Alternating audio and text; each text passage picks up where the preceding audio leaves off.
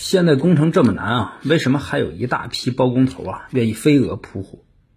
现在很多人在工程行业里闯荡啊，还有很多的人准备进入这个行业。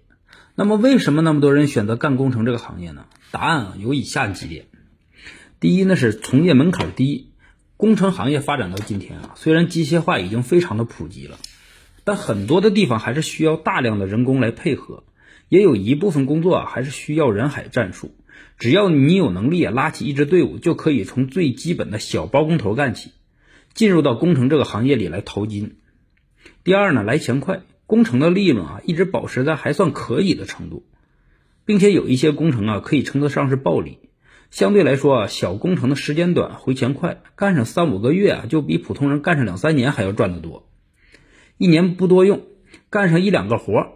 整个啊整年都不用再奔波了。第三呢，有关系，有一些人啊，可以通过一定的关系接到内部的活，要钱容易，或是倒手转包出去给那些没有门路的人，也可以赚到一定的介绍费。虽然赚的不多啊，但是只要关系维持住，就会有源源不断的工程可以接到，并且钱呢也有保证。说到底啊，这不能。说到底啊，这么多人选择了包工程，主要还是因为能够赚到钱。虽然现在工程啊越来越不好干，但总是有一些有能力的人能够在上面啊赚到